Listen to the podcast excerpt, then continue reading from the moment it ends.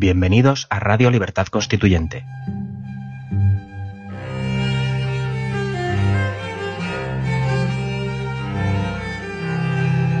Están escuchando Los Florilegios Diarios de Trevijano.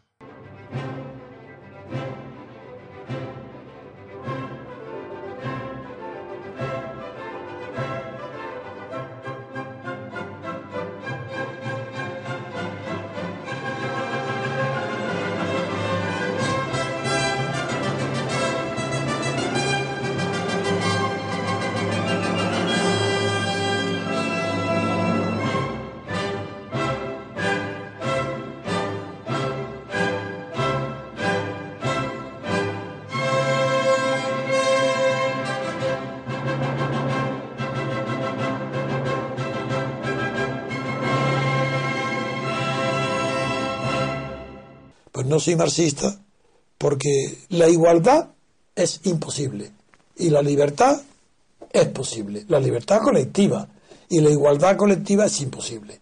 Porque no es, la igualdad de condiciones es imposible. Uno es más fuerte, más inteligente, más guapo que otro, pues aunque empleen la misma voluntad ambos, llegarán a metas distintas.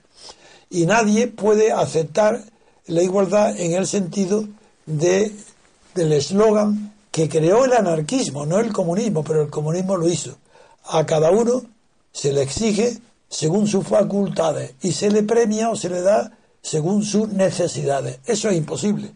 Para eso tenía que ser un sabio como los platónicos, como la República, que supiera por providencia eh, cuáles son las facultades y cuáles son las necesidades. Las necesidades sí, es más fácil saberlas según los ingresos, cuando son muy pequeños, se sabe cuáles son las necesidades, pero ignora lo que no ignora la economía, que cuando se satisfacen unas necesidades se crean otras.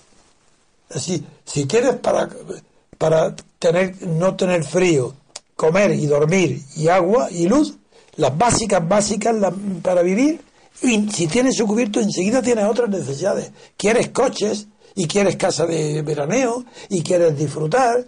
Es que las necesidades es un término que en tiempo del anarquismo del siglo XIX, que creó el eslogan, era posible. Pero hoy, que se sabe cómo pueden las sociedades desarrollarse y crear bienes de consumo en masa al alcance de la más humilde de la clase obrera, pero eso para enriquecer a la oligarquía. Pero como favorece que tengan una igualdad de vida, que no es lo mismo que la igualdad, es igualdad de la forma de vivir. Que hoy ya el obrero, bueno, pues quiere también tener su cochecito y su sitio de veraneo, unos con casa propia y otros por lo menos con sus vacaciones al extranjero y conocer. Quiero decir que la frase a cada uno según sus necesidades y a cada uno según sus facultades, ya eso no es aplicable. Eso fue un sueño anarquista que el comunismo hizo suyo, pero que no es aplicable. Yo, por esa razón, no soy marxista, porque creo, no solamente es que creo que la libertad colectiva es posible, que es la que fundamenta las libertades individuales, por tanto los derechos individuales. Sin libertad colectiva todo está otorgado. Si la, si la, la fuerza constituyente no es la libertad colectiva, todo lo que hay es otorgado por el poder desde arriba. Porque el fundamento de las libertades individuales no puede ser nada más que la libertad colectiva. Y cuando las libertades individuales son concedidas desde arriba, desde arriba pueden ser limitadas y suprimidas. Y es lo que pasa en España. ¿Es que acaso estas libertades, derechos individuales que hay hoy en España, fueron conquistadas por los españoles de ninguna manera? Pues, hombre, luchamos por ellas y hubo esfuerzo, pero todo ese esfuerzo se difuminó cuando la oposición entera se entregó al PSOE, cuando Santiago Carrillo se entregó al camino del PSOE. Y el PSOE estaba entregado ya a Carlos Arias, no a Suárez. Quiso entrar en la ventanilla de Carlos Arias. El PSOE es un traidor a la libertad, a la libertad y a los derechos individuales. Quería él entrar con el franquismo y ser una pieza del franquismo. Y yo lo impedí. Pero lo que no pude impedir es el acuerdo de Felipe González y Fraga, primero para meterme en la cárcel y mantenerme en la cárcel, entre los dos. Y la segunda, la difamación que me hizo el PSOE. Porque con argumentos no podían derrotarme nunca, como hoy. A mí no me puede derrotar nunca ni un individuo ni todo un régimen como este. Porque mi fundamento de mi acción está en, la, en mi absoluta convicción de la libertad, no solo por sentimiento, sino también por razonamiento. La libertad colectiva es posible y la prueba está Estados Unidos. Es la libertad colectiva conquistada en una guerra de independencia la que fundamenta los derechos existentes y, garantizados con el régimen constitucional de Estados Unidos que es democracia.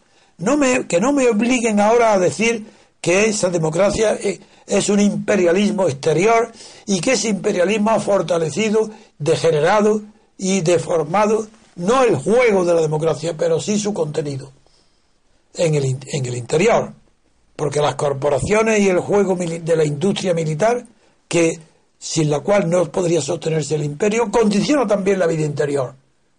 Pero eso no me impide reconocer que la Constitución, salvo el artículo primero, párrafo séptimo, que le da al presidente de Estados Unidos la facultad de devolver a las cámaras una ley para una segunda lectura que requiere una segunda aprobación que requiere los dos tercios, que eso lo condeno, porque eso es prácticamente dictadura, porque al alterar el quórum eh, probablemente evita que esa ley pueda salir adelante. Y ha habido una injerencia, eso es una injerencia, una excepción al principio de Montesquieu, que rige en Estados Unidos.